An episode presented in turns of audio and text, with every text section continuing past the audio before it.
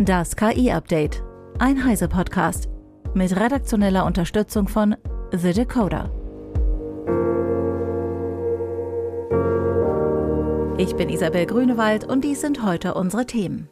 OpenAI nimmt KI-Texterkennung vom Netz. Cranston protestiert gegen KI. KI-Ethik in der Kriegsführung. ChatGPT-App für Android und KI-Minecraft-Bot Steve 1. Weil ChatGPT und Co. sich hervorragend dazu eignen, Referate, Studienarbeiten oder ähnliches zu erstellen, sind besonders Schulen und Universitäten daran interessiert, von generativer KI erzeugte Texte zu erkennen. Schon kurz nach dem Freischalten von ChatGPT erschienen daher Tools wie GPT-Zero oder Originality AI. In die kopiert man einen Text und erhält als Output die Einschätzung des Tools, der Text ist menschlich oder von einer Maschine. Oft ist das Urteil aber nicht eindeutig. Um das Feld nicht der Konkurrenz zu überlassen, veröffentlichte auch OpenAI relativ schnell ein eigenes Tool zur Erkennung von ChatGPT-Texten, den OpenAI AI Text Classifier. Der ist jetzt wieder offline. Das geht aus einer kurzen Update-Notiz im Blog des Unternehmens hervor. Denn offenbar war das Tool nicht gut genug. Wir arbeiten daran, das Feedback zu berücksichtigen und erforschen derzeit effektivere Verfahren zur Ermittlung der Herkunft von Texten, heißt es im Blog. Worin die bestehen könnten, darauf gibt es leider keine Hinweise. Wolfgang Stieler von der MIT Technology Review mit einer Einschätzung. Es war bestimmt nicht leicht für OpenAI anzuerkennen, dass sie da ein Problem haben, das sie nicht in den Griff bekommen. Aber man muss sagen, das Problem ist wirklich hart. Prinzipiell gibt es zwei Möglichkeiten zu erkennen, ob ein Text von einer KI erstellt wurde. Einmal natürlich klassische Klassifikatoren, also Tools, die erkennen, das hat bestimmte Merkmale, die einen KI-erzeugten Text auszeichnen. Es gibt ein halbwegs verlässliches Verfahren dafür, aber das würde voraussetzen, dass das Modell wirklich offengelegt wird und genau das will OpenAI aber nicht. Außerdem haben Klassifikatoren immer das Problem, was tun, wenn der Text nochmal angefasst und umformuliert wird. Und auch dafür gibt es ja mittlerweile KI-Tools. Die zweite Methode wäre, Wasserzeichen einzusetzen, also KI-generierte Texte wirklich zu äh, markieren als künstlich erzeugte. Das würde aber voraussetzen, dass alle großen Player sich einigen. Denn auch das müssen die Betreiber der KI-Anwendung entsprechend implementieren. Und da ist eine Einigung auch nicht in Sicht.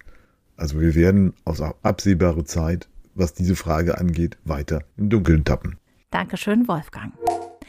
Der US-amerikanische Schauspieler, Produzent und Regisseur Brian Cranston, bekannt aus Breaking Bad oder Malcolm in the Middle, sprach sich bei einer Kundgebung in New York gegen den Einsatz künstlicher Intelligenz in der Unterhaltungsindustrie aus. Cranston rief dazu auf, das Recht der Schauspielenden auf Arbeit und Würde zu respektieren. Wir werden unsere Arbeitsplätze nicht an Roboter abgeben, so Cranston. Die SchauspielerInnen starteten ihren Protest Anfang des Monats, die DrehbuchautorInnen bereits im Mai. Es ist das erste Mal seit 1960, dass beide Gewerkschaften gleichzeitig streiken. Der Schauspielerstreik ist nur ein weiteres Zeichen dafür, dass sich Teile der Gesellschaft gegen die KI-Technologie wehren, die die Arbeitswelt zu verändern beginnt. Passenderweise hat der CEO von OpenAI, Sam Altman, seine Haltung gerade in einem Interview mit The Atlantic bekräftigt. Viele Leute, die sich mit KI beschäftigen, tun so, als ob sie nur gut wäre, als ob sie nur eine Ergänzung wäre, als ob niemand jemals ersetzt werden würde, so Altman. Die Arbeitsplätze werden definitiv verschwinden. Punkt. Generalleutnant Richard G. Moore Jr. hat im Rahmen einer Veranstaltung am Hudson Institute die Rolle der KI-Ethik in den Entscheidungsprozessen des Pentagon erörtert. Dabei legte er besonderen Augenmerk auf den moralischen Kompass der jüdisch-christlichen Gesellschaft der USA.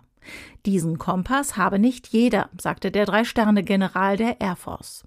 Es gibt diejenigen, die bereit sind, für ihre Ziele zu kämpfen, egal mit welchen Mitteln.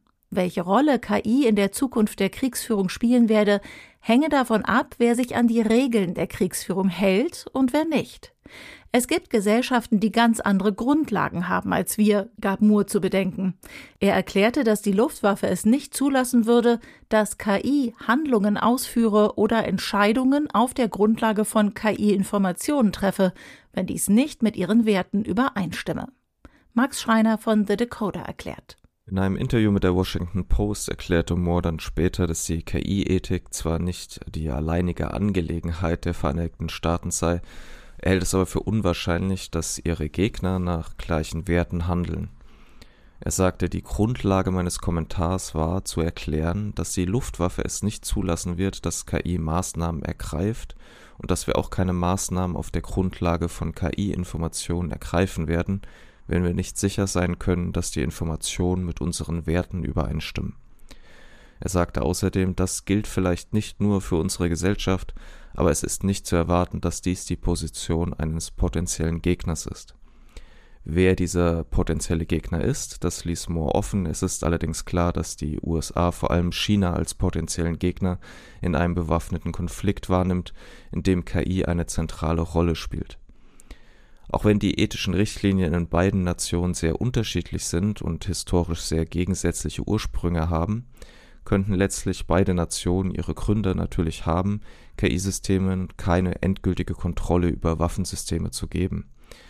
Sobald man einen Algorithmus, nämlich die Kontrolle über ein Waffensystem überlässt, verliert im schlimmsten Fall auch die kommunistische Partei die Kontrolle, so etwa Mark Metcalf, Dozent an der University of Virginia, Moores Aussagen können aber auch in eine andere Richtung interpretiert werden, denn der Verzicht auf eine völlig autonome Kriegsführung ist zwar moralisch geboten, kann sich aber im Ernstfall als Nachteil erweisen, etwa bei der Reaktionsgeschwindigkeit, zumindest so eine These. Auch wenn es die offizielle Doktrin der US-Streitkräfte ist, die Schwelle zur völligen Autonomie daher nicht zu überschreiten, muss das Pentagon dennoch eine Antwort auf einen Gegner finden, der sich nicht an diese Regeln hält wenn dies gelingt, wird es auch langfristig helfen, diese selbst auferlegten ethischen Richtlinien auch im Ernstfall einzuhalten. Vielen Dank, Max. OpenAI hat eine offizielle ChatGPT-Software für Android programmiert. Zum Auftakt steht sie bei Google Play Nutzern in vier Ländern offen. Das sind Indien, die USA, Brasilien und Bangladesch, die insgesamt mehr als 2,1 Milliarden Einwohner haben. Weitere Länder sollen folgen. Eine ChatGPT-Applikation für iOS ab Version 16.1 gibt es bereits seit Mai.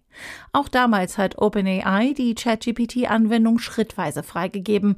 Deutschland kam eine Woche nach der Weltpremiere dran, Österreich und die Schweiz mussten länger warten. Steve 1 ist ein generatives KI-Modell, das Aufgaben im bekannten Videospiel Minecraft anhand von Textanweisungen ausführen kann. Der Minecraft-Bot ist Teil der Erforschung von Modellen, die Anweisungen für komplexe, sequentielle Aufgaben befolgen können. Laut dem kanadischen Forschungsteam kann er eine Vielzahl von kurzen Text- und Bildanweisungen in Minecraft befolgen. So kann er die Welt erkunden, Ressourcen sammeln, etwa Bäume fällen, um Holz zu sammeln und mit einer Kette von Prompts auch Werkzeuge und einfache Strukturen bauen.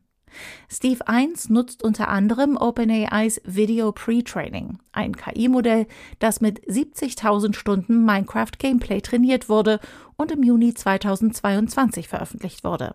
Da Steve 1 die Minecraft-Welt über Pixel verarbeitet und mit ihr über simple Maus- und Tastaturaktionen agiert, könnte der Ansatz nach Ansicht des Teams auch anleitbare Agenten in Bereichen jenseits von Minecraft ermöglichen, entsprechendes Videomaterial für das Training vorausgesetzt.